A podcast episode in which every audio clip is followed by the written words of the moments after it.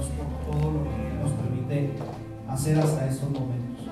Quiero ir con ustedes a un pasaje de la escritura, eh, retomar un poquito sobre ah, la visión que tenemos como iglesia eh, en el libro de Nehemías, por favor. Abra su Biblia, por favor, o prenda su Biblia. Abra la ofrenda eh, su Biblia, Nehemías capítulo 6. Gracias, Estela. Capítulo 6 de Nehemías.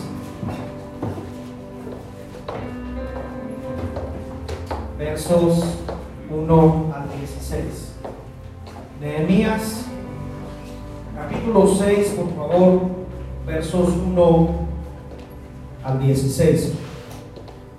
Aún son algunos versos, si se fijan, son 16 versos los que vamos a estar dando lectura. Nehemías capítulo 6, versos 1 al 16. Puede decir conmigo, no me desenfoco. Pero fuerte, no me desenfoco. Mire, hay muchas distracciones, demasiadas distracciones tenemos, más hoy en día creo que tenemos demasiadas distracciones. Y esas pequeñas distracciones pueden quitarlo de la visión que Dios ha puesto en nuestras vidas. Pequeñas zorras, dice un escritor. Pequeñas cosas que nos quitan de lo que Dios ha planeado para nuestras vidas. Capítulo 6, versos 1 al 16. Cuando oyeron Zambalad y Tobías y Gesem el árabe y los demás de nuestros enemigos que yo había edificado el muro y que no quedaba en él portillo, aunque hasta aquel tiempo no había puesto las hojas en las puertas. Zambalad y Gesem me enviaron a decirme, ven, reunámonos en alguna de las aldeas en el campo de Ono, mas ellos habían pensado hacerme mal. Y les envié mensajeros diciendo, yo estoy ocupado haciendo una obra, no, no me pongan trabas, no me traten de desenfocar de lo que estoy haciendo y no puedo ir. Porque cesaría la obra dejándola yo para ir con vosotros. Y enviaron a mí con el mismo asunto. ¿Hasta cuántas veces? ¿Hasta cuántas veces? Cuatro veces. Y yo le respondí de la misma manera. Entonces Zambalá envió a mí, su criado, para decirme lo mismo una quinta vez. Ahora ya con una carta abierta en su mano en la cual estaba escrito, se ha oído entre las naciones, y Jasmú lo dice, que tú y los judíos pensáis revelados, y que por eso edificaron este muro con la mira, según estas palabras, de ser tú su rey. Y que has puesto profetas que proclamen acerca de ti en Jerusalén, diciendo, ¡ay, rey de, en Judá! Y ahora serán oídas del rey las tales palabras. Ven, por tanto, consultemos, platiquemos, desenfócate un poquito de lo que estás haciendo. Entonces envié yo a decirle, no hay tal cosa como dices, sino que de tu corazón tú estás inventando esto. Porque todos ellos nos amedrentaban diciendo se debilitarán las manos de ellos en la obra y no será terminada. Ahora pues, oh Dios, fortalece tú mis manos. Vine luego a la casa de Semaías, hijo de, de Laías, hijo de Meatabel, porque él estaba encerrado, el cual me dijo, reunámonos en la casa de Dios dentro del templo y cerremos las puertas del templo porque vienen para matarte. Sí, esta noche vendrán a matarte. Vean todas las distracciones. Entonces dije, un hombre como yo ha de huir. ¿Y quién que fuera como yo entraría al templo para salvarse la vida? No entraré. No me distraigan, no me quiten de lo que estoy haciendo. Y entendí que Dios no lo había enviado, sino que hablaba aquella, ¿qué dice ahí? Aquella que profecía contra mí, porque Tobías y Zambalá lo habían sobornado, porque fue sobornado para hacerme temer así y que pecase y le sirviera del mal nombre, como que fuera yo infamado. Acuérdate, Dios mío, de Tobías y de Zambalar conforme a estas cosas que hicieron. También acuérdate de Noadías, profetiza, y de los otros profetas que procuraron infundirme miedo. Fue terminado pues el muro el 25 del mes de Elul en 50 y cuántos días? 52 días. Y cuando lo oyeron todos nuestros enemigos, aleluya, temieron todas las naciones que estaban alrededor de nosotros y se sintieron humillados y conocieron que por nuestro Dios había sido hecha. ¿Quién hizo la obra? Wow. Tome su lugar un momento. Las distracciones están al orden del día, amado. ¿Te has fijado, por ejemplo, por poner un ejemplo tal vez burdo, pero puede ser una distracción? ¿Te has fijado, por ejemplo,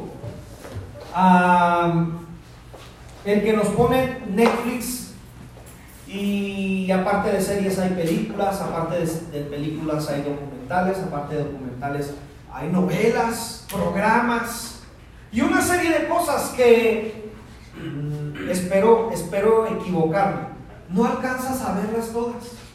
Pero aparte de eso, rentas televisión por cable y te aparecen muchas películas y muchos programas para tenerte entretenido. Luego rentas por una parte otra cosa, pones una antenita, haces esto con el fin de estar distraído en algo en este tiempo que la mayor parte del día tal vez la pases en casa. Según una investigación que se realizó en el 2015, el 96% de los accidentes automovilísticos son debido a errores humanos. 96% de los accidentes automovilísticos son debido a errores humanos, de los cuales la Agencia de Seguridad Vial de los Estados Unidos Dice que el 40%, y este número va hacia arriba, desde el 2015 hacia acá, y más los últimos años, más del 40% se debe, se debe a distracciones del conductor. Él va manejando, le entra un mensaje de texto, un WhatsApp, una llamada, y por contestar esa llamada viene un accidente vial terrible del cual dicen entonces que de este 40% en casi su totalidad es por mirar la pantalla del celular mientras la persona va manejando. De hecho, este mismo estudio arrojó el resultado que la causa número uno en los Estados Unidos en los accidentes viales se debe a jóvenes entre 16 a 20 años, los cuales no han aprendido a esperar que o vaya, que se espere un mensaje ahí hasta que lleguen a un alto o a un lugar donde puedan estar tranquilos y contestar. Imagínense este tipo de porcentajes que estamos hablando y sobre todo que este tipo de accidentes cobra la vida de muchas personas por una distracción. Diga conmigo fuerte, una distracción. Una distracción es muy peligrosa. Las pequeñas distracciones, lo que denominamos usted y yo como pequeñas distracciones, se pueden convertir en accidentes fatales. No me conteste, pero a mí sí me ha pasado. El tratar de contestar un mensaje un WhatsApp mientras voy manejando y he estado a punto de chocar. A mí sí me ha pasado. Lo más probable es que usted que maneja le ha pasado más de una vez tratar de contestar una llamada, tratar de contestar un WhatsApp y una distracción, hermano.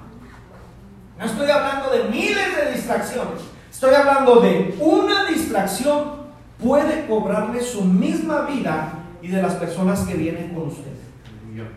Por ejemplo, mientras a los que se les paga por construir servicios seguros, y los gobiernos están distraídos en otros temas que lejos de beneficiar a la sociedad, están dañando a la misma. Los accidentes están a la orden del día. Lo acabamos de vivir esta semana en Ciudad de México. Una distracción donde ya habían visto la situación, pero están distraídos en otras cosas poniendo leyes, haciendo clínicas para que las personas de, otro sexo se vuelvan eh, otro sexo, etc. Están invirtiendo y distraídos y, y esto cobra vida de más de 20 personas. Una distracción. ¿Puede, ¿Puede pensar en esto solamente?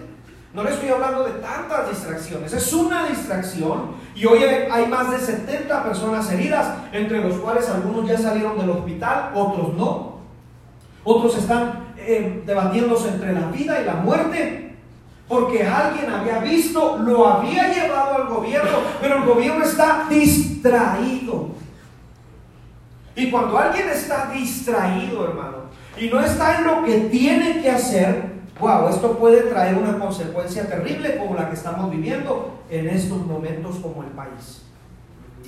Pregúntele a la mamá que tiene bebé. Si se distrae unos 15 minutos de su bebé, ¿qué es lo que sucede? Pregúntele al hombre que está arriba, tal vez eh, pintando en una escalera, en un andamio, si se distrae, ¿qué sucede? ¿O qué puede suceder? Pregúntele a la persona que está trabajando con soldadura o con algo peligroso, si se distrae, ¿qué puede suceder en su vida? Oye, hermano, cuando llegué una ocasión a un trabajo y era arreglar unas máquinas, pues, un poco peligrosas, y luego la persona que me estaba entrenando me dijo, no te tienes que distraer absolutamente nada. Y cuando me hace así ya no tenía dos dedos. ¿A cuánto me estaba haciendo así? Y luego yo le dije, ¿me está haciendo cuernos? No me dijo, precisamente esto es la distracción. O sea, a mí ya me pasó. Dos dedos se han ido aquí, Porque tienes que estar completamente concentrado en lo que estás haciendo. Oye, hermano, pues yo, yo le dije, ¿y no habrá otra máquina? No? O otro trabajito que traigan las tortillas, las horas, ¿verdad? algo extra, porque, o sea, en su ejemplo me estaba diciendo, si te distraes, o sea, cuidado, porque sucede. Y esas pequeñas distracciones pueden llegar a traer a nosotros una situación no deseada. Ahora, esto mismo sucede en la vida cristiana. Existen distracciones que son peligrosas. Diga conmigo fuerte, peligrosas. Peligrosas. Y son más peligrosas cuando no sabes de dónde vienen. Cuando no sabes de alguna manera pesar de dónde está viniendo esa distracción. Hay distracciones que tú mismo te pones. Como la que nombré al principio. Tengo Netflix, pero se me hace aburrido Netflix y rento otra cosa para distraerme y rento una tercera cosa para distraerme y, y hago... Entonces yo me estoy poniendo distracciones. Pero hay distracciones que si no sabes de dónde vienen, te van a desenfocar completamente. La semana pasada hablé sobre el pasar al otro lado. Trae una nueva etapa, una nueva gloria. ¿Cuántos dicen amén a eso? Mas cuando vas hacia allá, Satanás tratará de ponerte distracciones. Cuando vas a cumplir tu propósito, cuando Dios te ha especificado tu tarea, porque yo estoy seguro que Dios especifica las tareas. Cuando tú tienes una relación con Dios, cuando tú tienes una comunicación con Dios, mis ovejas oyen mi voz y me siguen. Y entonces esa voz de Dios es audible completamente. Es una voz que tú estás seguro que es Dios. Por eso cuando una persona viene y me dice, es que no estoy seguro que sea Dios, entonces tienes que meterte más a la presencia de Dios para saber discernir su voz. Porque cuando estás en su presencia, sabes que es Él. Sabes que esa voz no es tu conciencia, no es una emoción, sino es su misma voz que te está hablando, porque tienes una relación íntima con Él.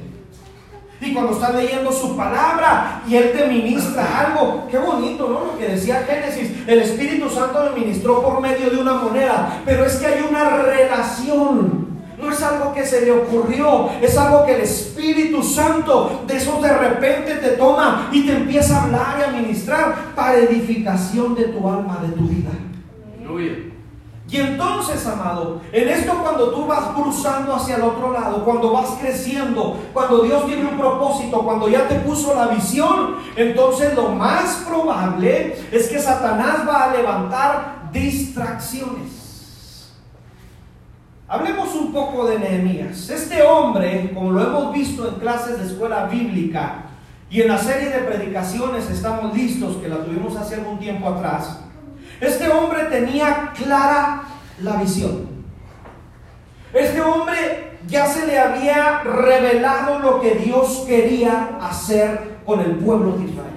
A este hombre estaba seguro de lo que iba a hacer. Por eso si te fijas hasta nos cuentan los días. En 52 días fue terminado el muro.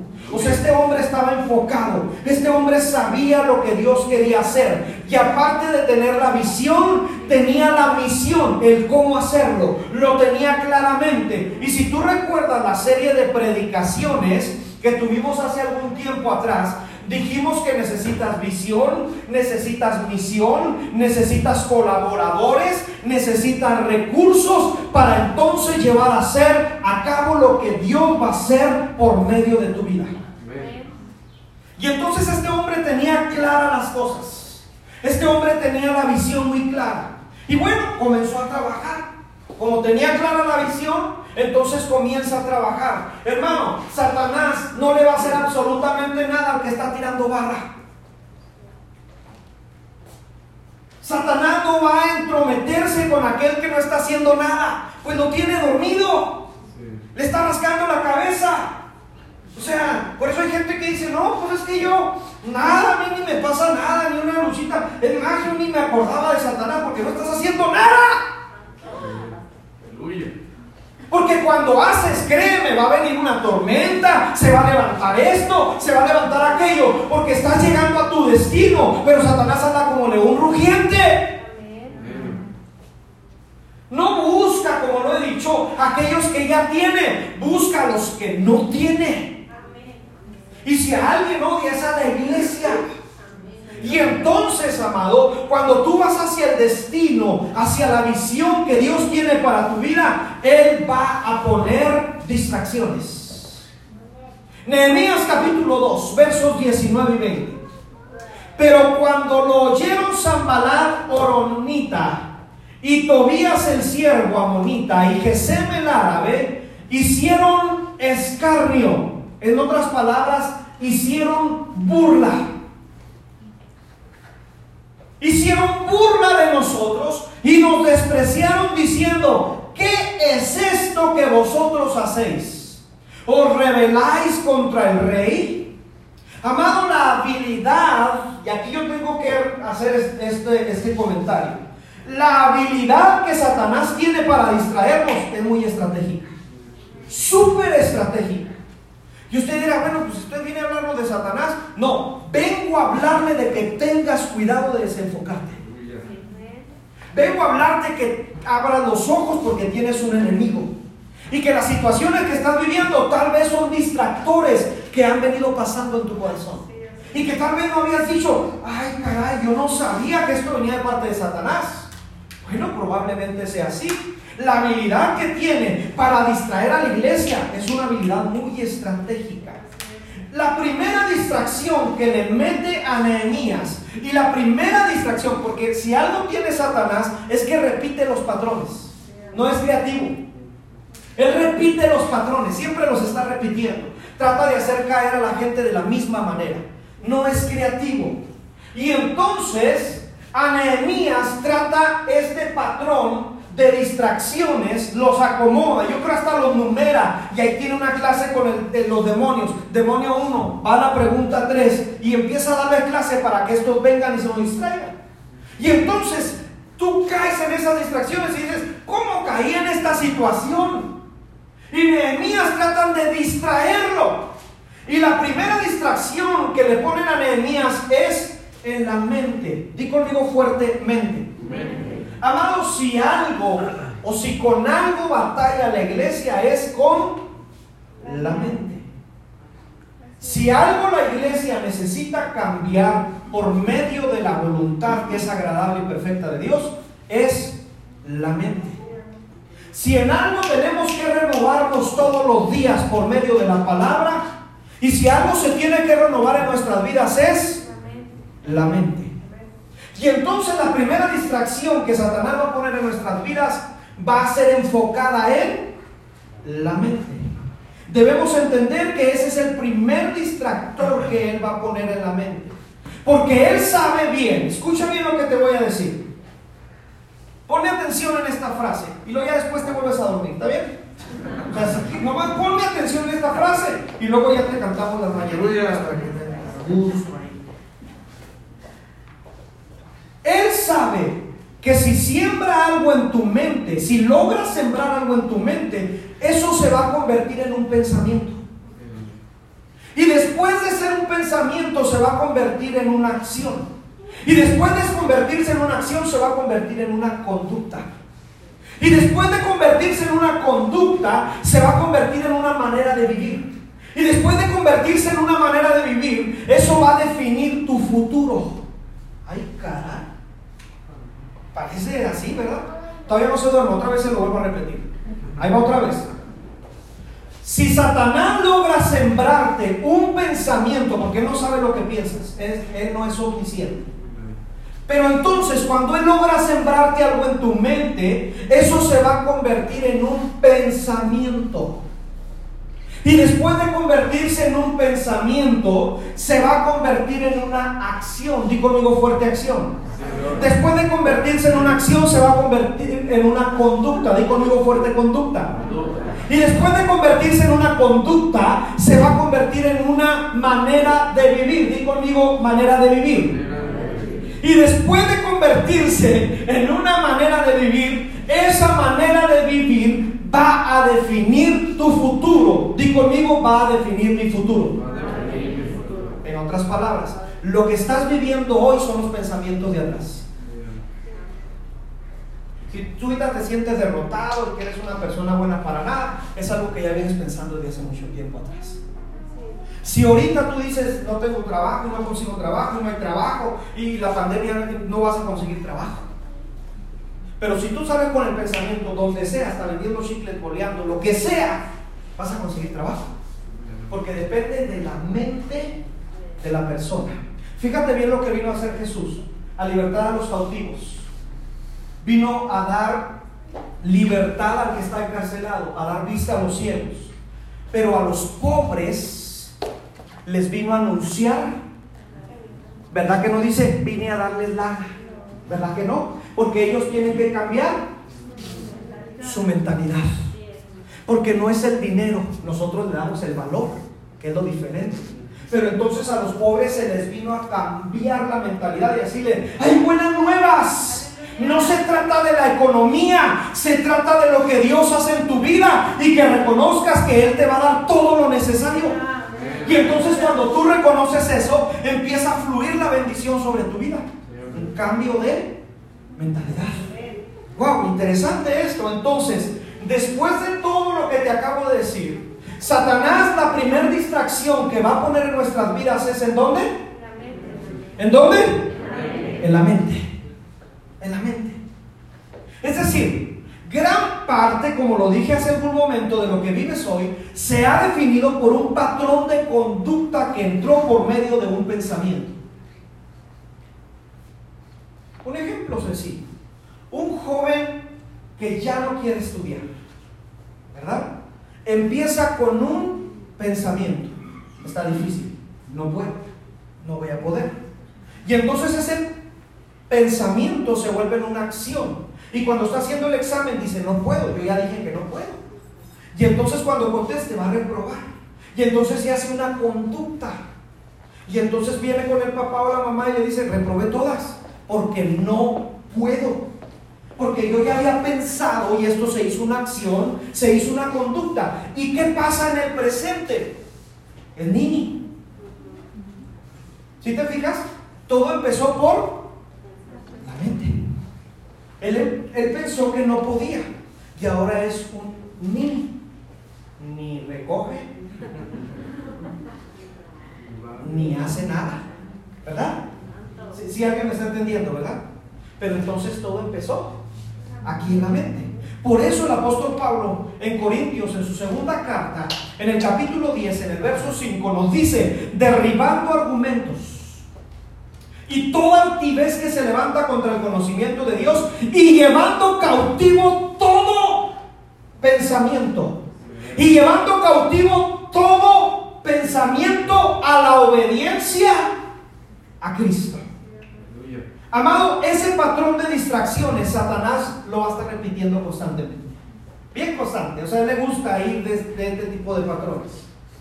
Y cuando te toca en la mente, él va a tratar de tocar lo que se llama identidad. Digo conmigo fuerte identidad. Él va a tratar de interponerse en quién eres tú en Dios. La primera distracción que él va a poner es ¿quién soy yo en Dios?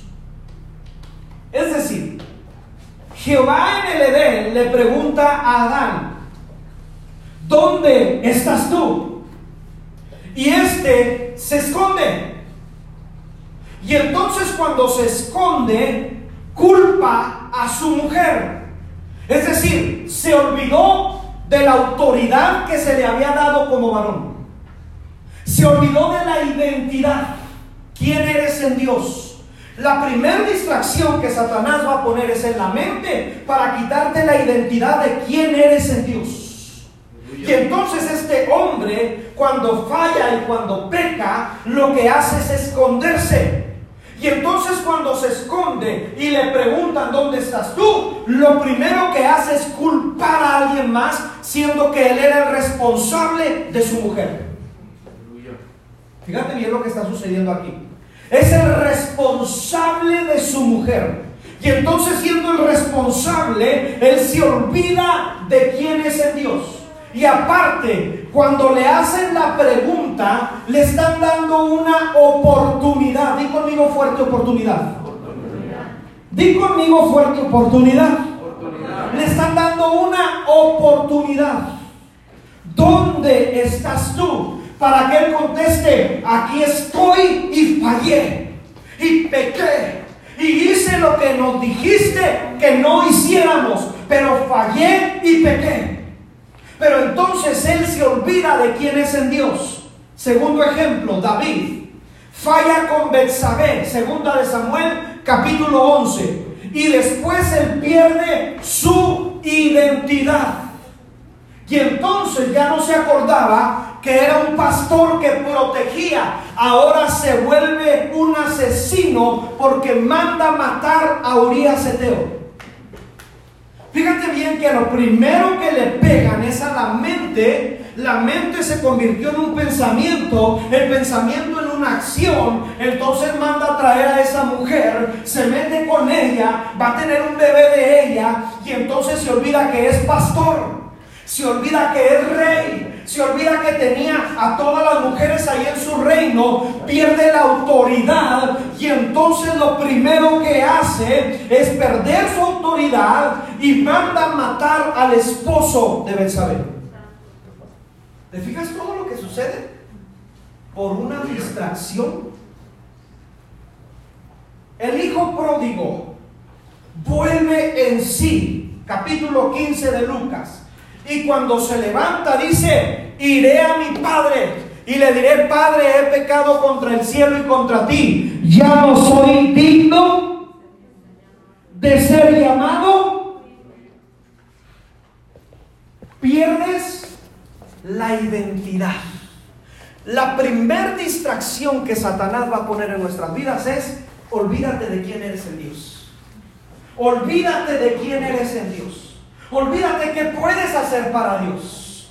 Lo que yo quiero es tenerte distraído en tu mente. Ahora veamos la respuesta magnífica de Nehemías. Porque yo te dije al principio que Nehemías no se desenfoca. Nehemías sigue en la visión. ¿Alguien dice a esto? Él sigue confiado en lo que Dios le ha prometido. Nehemías, ante la distracción, capítulo 2, primera distracción que te di, capítulo 2, verso 20.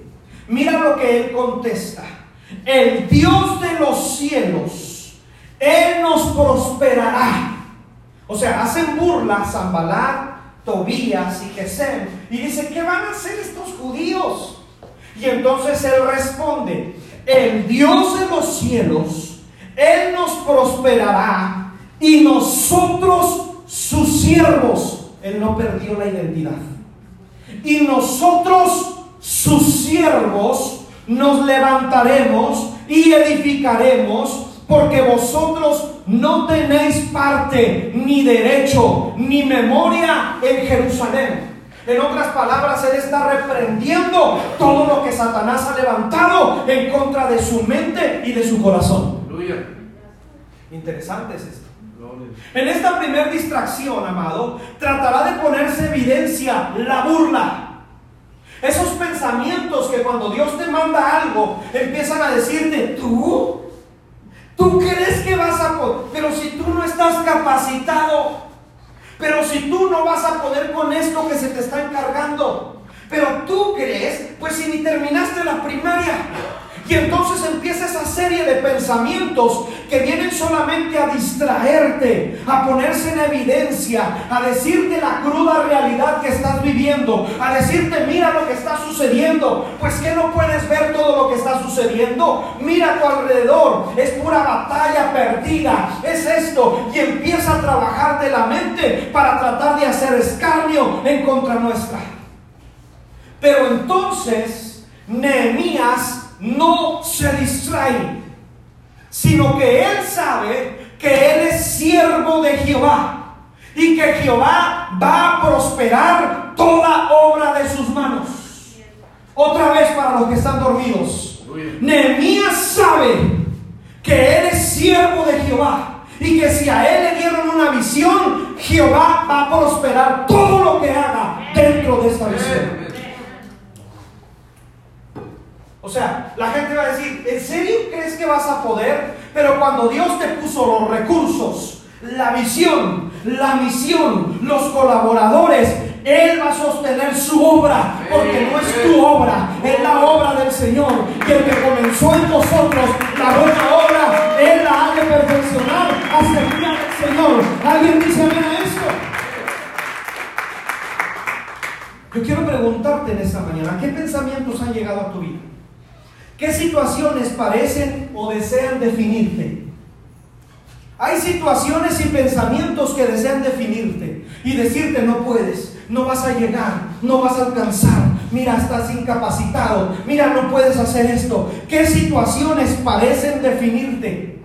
Recuerda que Dios te llamó, Él te sostiene de tu mano derecha, Él te dice no temas, yo voy contigo, yo te prospero, todo lo que he puesto en tus manos yo lo voy a prosperar, solamente guarda mi ley, camina en ella, haz mi voluntad. Y todo lo que hagas va a prosperar, porque no se trata de nosotros, se trata de la mano de Jehová en nuestras vidas. Alguien dice amén, alguien se goza en esta mañana, alguien puede aplaudir en esta mañana a nuestro Dios. Aleluya. Primera distracción es en la mente. Segunda distracción. Nehemías capítulo 4, versos 1 al 3. Si estás apuntando, si me estás siguiendo, si lo están poniendo en las pantallas, se los agradezco mucho. Nehemías capítulo 4, versos 1 al 3. Cuando oyó Sanballat que nosotros edificábamos el muro, se enojó, se enfureció en gran manera e hizo escarnio de los judíos, burla de los judíos. Y habló delante de sus hermanos y del ejército de Samaria y dijo, ¿qué hacen estos débiles judíos? Lee esa pregunta que sigue conmigo, ¿está bien? Se les permitirá ofrecer. Si está aquí? Ah, pensé que estaba predicando. La segunda pregunta, a ver otra vez, alumnos, están aquí, ¿verdad? Qué hermosos. La segunda pregunta la va a leer conmigo. Es más, le, pido un favor, póngase de pie para que la lea. Sí, póngase de pie. Ok. Voy a empezar a leer desde el verso 1 y luego usted me va a ayudar a leer la segunda pregunta. Cuando oyó Zambalat que nosotros edificábamos el muro, se enojó, se enfureció de gran manera, hizo escarnio de los judíos y habló delante de sus hermanos y del ejército de Samaria y dijo, ¿qué hacen estos débiles judíos? Segunda pregunta, hermanos, ¿se les permitirá? Listo, siéntese. no, qué bien, ¿eh? Sea, maestras escuela casi traen estrellitas en las encargo para ponerle acá. La otra pregunta, ¿acabarán un día? La otra pregunta, ¿resucitarán de los montes del polvo las piedras que fueron quemadas? Y estaba junto a él Tobías Amonita, el cual dijo, lo que ellos edifican del muro de piedra, si subiera una zorra, pues la va a debilitar, la va a derribar. Estos estaban enfocados en la visión Fíjate que no se habían desenfocado en la primera distracción, pero entonces viene una segunda distracción. La segunda distracción no tiene que ver ya con la identidad y tu mente, tiene que ver hacerte dudar quién es Dios en tu vida. La segunda distracción es hacerte dudar quién es Dios y qué puede hacer en tu vida. Porque yo por eso te puse a leer la segunda pregunta que dice, ¿podrán otra vez ofrecer sacrificios. Estos hombres ofrecían sacrificios a Jehová. Y cuando ellos estaban con la muralla ya puesta, podían hacer sus sacrificios libremente sin que nadie se los tumbara. Y entonces podían meterse en la presencia de Dios, los judíos con Dios, su pueblo amado con Dios. Pero entonces la segunda distracción tiene que ver quién es Dios en nuestras vidas. Estos están edificando, tienen la visión puesta, tienen la misión, tienen el ánimo. Fíjate algo que dice la Biblia que tenía el pueblo. El pueblo tenía ánimo. Amado, es muy desgastante liderar a un pueblo desanimado. Es más, es hasta tedioso. De esa gente que tú le dices, ¿qué onda hermano? Vamos. No, es que no puedo. Es que no tengo. Y se acuerdan del mundo, ¿va? ¿Qué? ¿Fuga? ¡Sí! ¿Ya? ¿Qué? ¿Fuga para la presa? ¡Vámonos! Yo me llevo la va y todo allá y aquí. ¿Qué?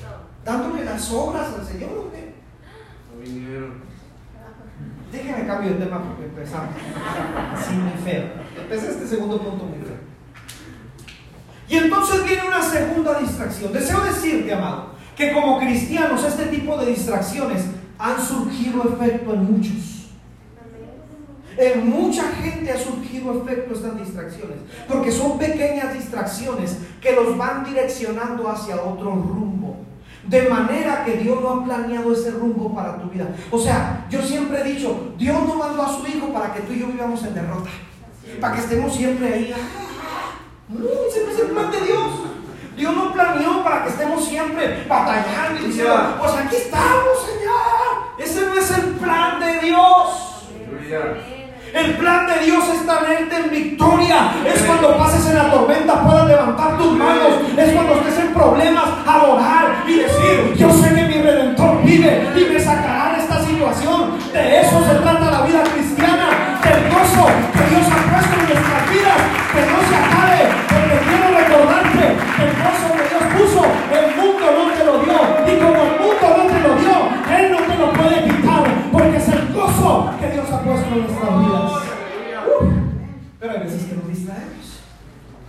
Y entonces vienen las pequeñas distracciones. De una manera que Dios no ha planeado esas distracciones. Ahora, te pedí poner atención en la segunda pregunta se les permitirá volver a ofrecer sacrificios, porque yo te dije que esta segunda pregunta tiene que ver con quién es Dios. La primera es quién eres tú, tu identidad. La segunda es, la segunda distracción es quién es Dios. Esta segunda distracción tratará de desenfocarte de lo que Dios ya ha prometido. Esta segunda distracción tratará de quitarte tu mirada de las promesas reales de Dios. Y si lo dije bien, ¿eh? las promesas reales de Dios, porque las promesas de Dios son en el sí y son en el amén. Son reales. Y entonces esta segunda distracción trata de desenfocarte de quién es Dios y su obra, lo que Él ya planeó, quién es Dios y su poder obrando en nuestras vidas. En esta segunda distracción, no solo es saber quién eres en Dios, sino qué podemos hacer en Dios y qué Dios puede hacer en nuestras vidas. Cuando vio Nehemías que la conspiración y el ataque parecía inminente, o sea, él dijo, esto viene en serio. La segunda distracción viene en serio porque ya se estaban juntando los ejércitos. Fíjate bien, cuando Satanás no, no alcanza a tocar tu mente, entonces empieza a hablar a los ejércitos. ¿A quién juntamos? ¿A quién ponemos en contra de esto? No entienden estos, que paren, que estén dormidos, que no hagan nada. Y entonces empieza a distraernos. Y lo que hicieron en el verso 8 del capítulo 4, esta gente es el arma más poderosa que la iglesia cristiana tiene en Cristo Jesús. Lo que hicieron fue oramos a Dios. Tienes que aprender, amado, que si tú tratas con tus fuerzas de vencer a Satanás, te va a vencer él. Si tú tratas con tus fuerzas de vencer a Satanás, Él te va a vencer a ti. Porque no es en nuestras fuerzas. No es el poder que nosotros tengamos. Y lo que hizo esta gente es lo que la iglesia sabemos hacer y nos encanta hacer. Es orar a nuestro Padre Celestial. Es ponernos de acuerdo. Si dos o tres se ponen de acuerdo para pedir algo en mi nombre, entonces va a ser hecho. Estaban todos unánimes juntos buscando la presencia de Dios. Y luego también dice el libro de Hechos, Pedro estaba encarcelado y la iglesia se unió para orar por él. Algo sucede cuando tú y yo nos unimos a orar por una sola petición, por algo que Dios va a hacer en nuestras vidas. Algo sucede cuando el pueblo se pone a orar. Cosas poderosas suceden en el ambiente espiritual, Y entonces, aparte de orar, oraron y accionaron. Oración, gracias, pastor. Se me había olvidado esa palabra en el diccionario. No, está muy buena esa palabra. Oración. Oraron y accionaron. Ejemplo burdo, pero pongámoslo. Suponte a una jovencita que viene al culto juvenil. Y el pastor Jerry habló de noviazgo. Jóvenes, Dios me dice que este es el tiempo que Dios te va a dar una novia. ¡Gloria! Mover, hermanos, jóvenes tirados. Presencia de Dios. Y tirados abrazando a Juan Cabanero. Se levantan y todo. Y entonces esta joven viene el domingo al culto porque Dios la tocó. Y Dios le dijo que le iba a entregar a ese tremendo, ¿verdad? Motudo, pantalón apretado. Gózate. Pero entonces vienes el domingo y luego te pones a orar, Señor, tú me dijiste que me lo ibas a entregar. Así que yo te pido, Señor, en el nombre, y empieza la muchacha. Y entonces se llega la tarde. Y le dice, fíjate que hay un evento en tal lado. Nos dijeron que nos uniéramos los... No, yo no voy. Ahí estaba el botudo. Ahí estaba. Pero solamente oró. No accionó. Entonces, dijo Dante Gebel, va a ser muy difícil que llegue un caballo blanco a tu casa y te diga, soy yo. Veme. O sea, soy el botudo. ¿Verdad? O sea, dijo Dante es muy difícil. Tienes que accionar. Ahora, ojo con esto, porque ahorita van a decir, pastor, pues vámonos, ¿verdad? No hay una compra. No hay un mini concierto. No, no, no. Tienes que saber dónde buscar. Sí, sí, sí, porque si vas a un antro, pues imagínate. O sea, ¿qué vas a encontrar ahí? Pues a puros que les gusta él, ¿verdad? Sí, la tomadera y después vas a andar batallando y oren por mi matrimonio porque mi esposo no quiere. Pues ¿dónde lo conseguiste, mi reina? Sí, sí me está entendiendo, ¿verdad? Entonces tienes que saber dónde buscar. ¿Sí? Corto hasta ahí porque los jóvenes ya están sintiendo la presencia de Dios. Ya, ya en cualquier momento Jerry se para y dice, amén.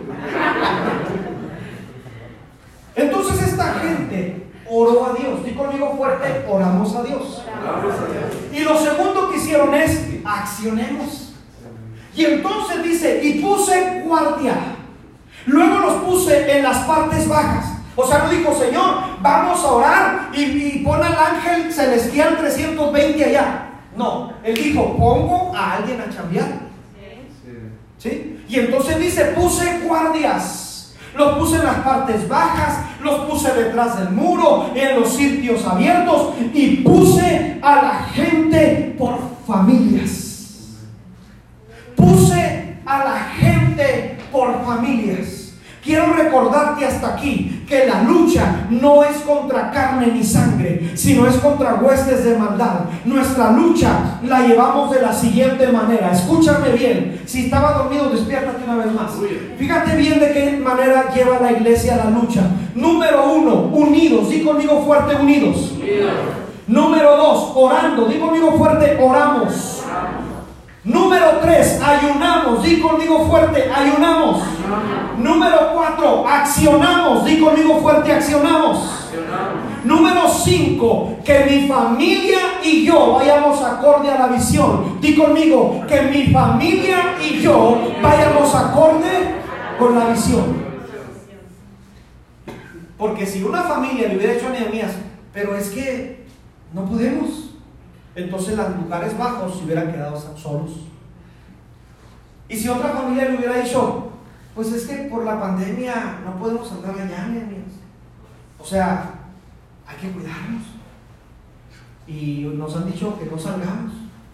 Y esa gente que dice que no sale, anda en todos lados. En todos lados, nomás algo de la iglesia, no puedo. O no, es que, cuidado, ¿por qué abrieron irresponsables? Pero ese es otro tema. Olvidemos, olvidemos hacer. Que mi familia y yo vayamos acorde a la visión que Dios ha puesto. Y entonces cuando llega el líder, le dice, hermano, ya oramos. ¿Cuántos oraron? Amén. Oraciones, siete, tú, diez. Ah, gloria a Dios. Perfecto. Ya oramos, ya ayunamos. ¿Se acuerdan que teníamos una, unos días de ayuno? ¿Alguien se acuerda? Amén. Ayunamos. Perfecto, hermanos. Sigue a accionar. ¿Qué vamos a hacer? Ah, pues tú te vas a poner las partes bajas. ¿Con quién, hermano? Con tu familia. Pero es que mi papá y yo no nos llevamos. Pues empiezas a llevar bien. Porque si con los de la casa no te puedes llevar bien, menos con los de la iglesia. Sí, ¿verdad? O sea, es algo obvio. Si con los de mi casa no me puedo llevar bien, que son con los que vivo, menos me voy a llevar con alguien externo bien. Entonces tengo que empezar en mi casa. La unidad empieza en mi casa. La oración empieza en mi casa. El ayuno empieza en mi casa. ¿Alguien dice amén a eso? Y entonces cuando esta gente se une, viene la reacción. Dios deshace el consejo de los malos. Cuando la iglesia se une a orar, Dios deshace el consejo de los malos. La instrucción del líder es, no teman, acordaos del Señor grande y temible. La segunda distracción es, olvídense quién es Dios y qué puede hacer. Y el líder se para y les dice, acuérdense que tenemos un Dios poderoso, un Dios que si levanta del polvo al muerto, al menesteroso, que si resucita las piedras quemadas, que si puede hacer una obra poderosa. Él levanta cuando no hay vida, Él pone vida. Cuando no hay fuerzas, Él da fuerzas. Acuérdate que si Dios dijo, Él lo va a hacer. Que la segunda distracción no te distraiga, sino que sepas quién es Dios. Él es poderoso, Él está sentado en su trono, Él es victorioso. Yo vengo a recordarte que Dios sustenta, levanta al caído, que donde no hay nada Él da fuerzas, fortaleza, Él resucita a los muertos, donde no hay vida Él da, donde no hay lluvia, Él hace llover, Él es poderoso, Él es grandioso, no hay nadie como nuestro Dios. La segunda distracción no se vuelva realidad en tu vida, porque es cuando empiezas a dudar quién es Dios en tu vida. Wow. Tercera distracción. Ven, hijo, para que piensen que ya vamos a terminar. Perdón, lo dijeron como salta, ¿verdad? Traemos un chicharro. Agárralo, por favor. Hijo. Toca como si ya fuéramos a acabar. En realidad no nos faltan como tres minutos. Uf, tercera distracción. Digo conmigo fuerte, tercera distracción. Nehemías capítulo 6, versos 1 al 3, para los que están anotando, los que estamos en la pantalla.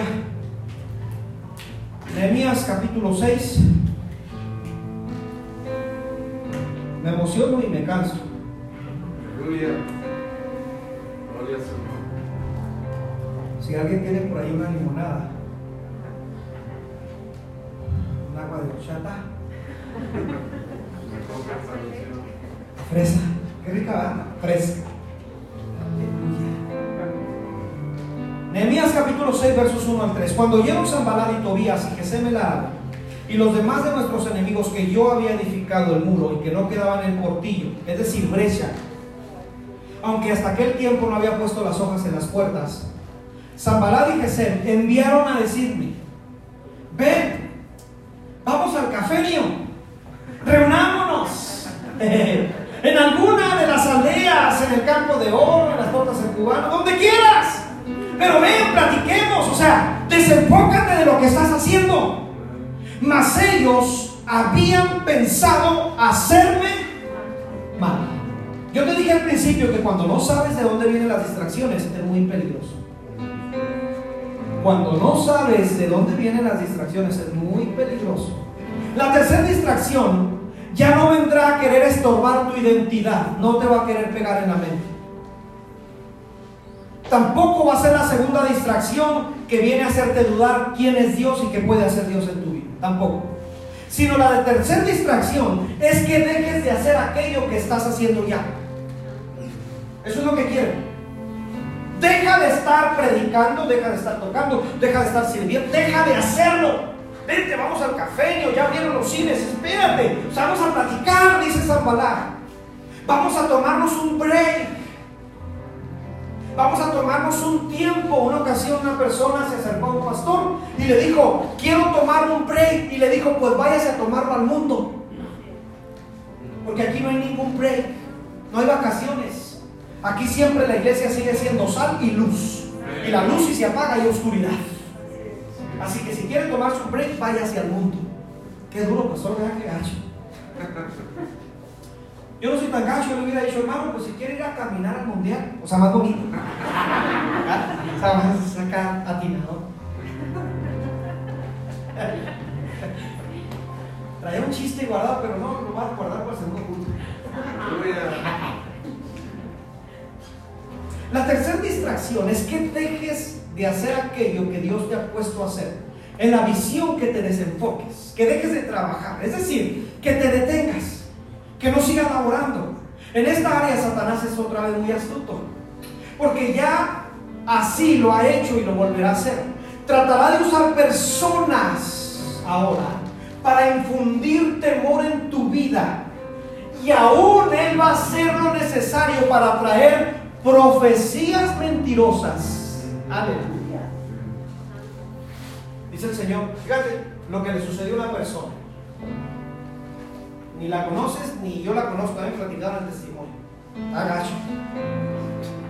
Porque esta persona le profetizaron, dice el Señor, que te salgas de esta iglesia a la que iba esa persona. Dice el Señor que te salgas de esa iglesia y que te vengas a la iglesia acá, donde el profeta le estaba profetizando. Eh, casualidad. ¿Verdad? Pues sí. Y dice el Señor que te vengas acá porque el Señor tiene un ministerio para tu vida. Y entonces la persona se desplanta de esa iglesia donde iba, se va a otra iglesia y hoy ni va a aquella ni va a esa, a esa iglesia, a ninguna. Porque aún se va a disfrazar de cosas de Dios. Es que dice el Señor, es que el Señor dice que, que tu trabajo, no, no, espérate, no va por ahí. Vieras, yo cuando empezamos al pastorado, me dijeron, pero es que usted levita, usted no es pastor. Pues tú dirás que no soy pastor, pero si el Señor dijo, o sea, Yo tengo que enfocarme en lo que el Señor dijo. Lo que tú dices sale sobrando. Tú tienes que seguir enfocado en lo que Dios ha dicho. Sí, sí me estás entendiendo, ¿verdad? Y entonces vino la distracción de Nehemías, deja de hacer lo que estás haciendo, vente, queremos platicar contigo. Vamos, vamos, reunámonos. Dice la Biblia que hasta cuatro veces. Vente. No. Vente. No, segunda vez. Vente. No. Y dice que la quinta vez mandó a su siervo con una carta abierta. Porque muchas de esas veces, amado, las distracciones tratarán de desenfocarte de lo que ya estás haciendo en Dios.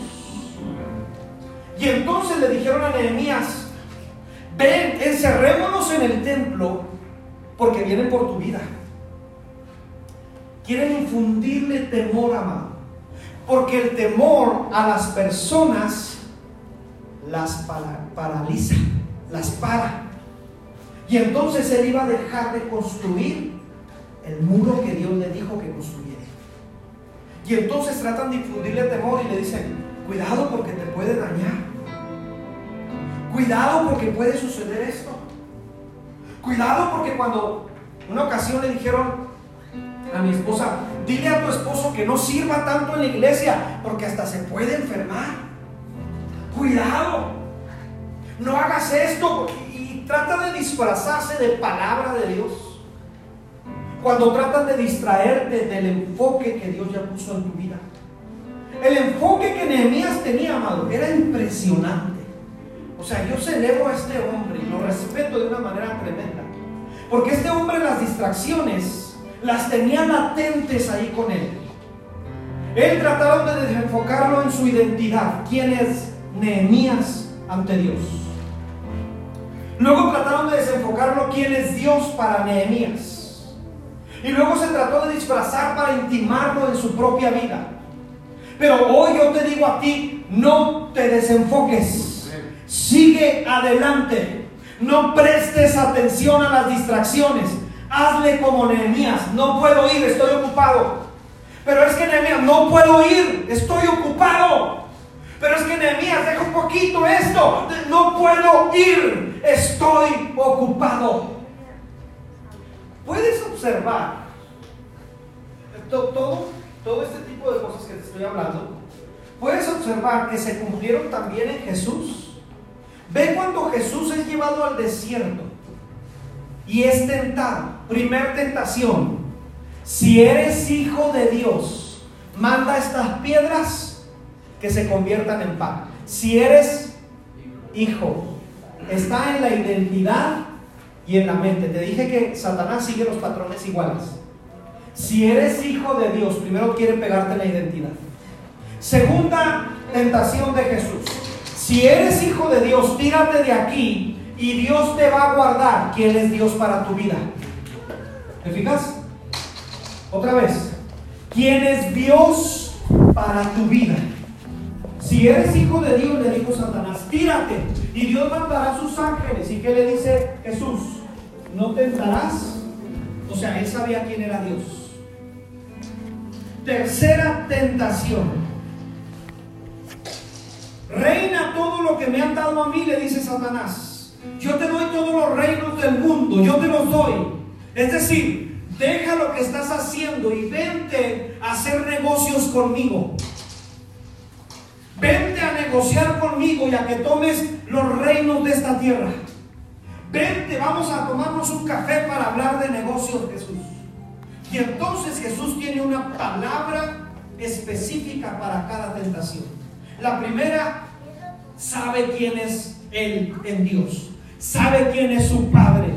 Y en la tercera, sabe que nadie lo va a desenfocar de la visión que Dios ha puesto en su vida. Por eso te digo que Satanás repite los patrones. Yo te digo, iglesia, en esta mañana, vuélvete a enfocar. Enfócate en la obra que Dios te está permitiendo hacer ya.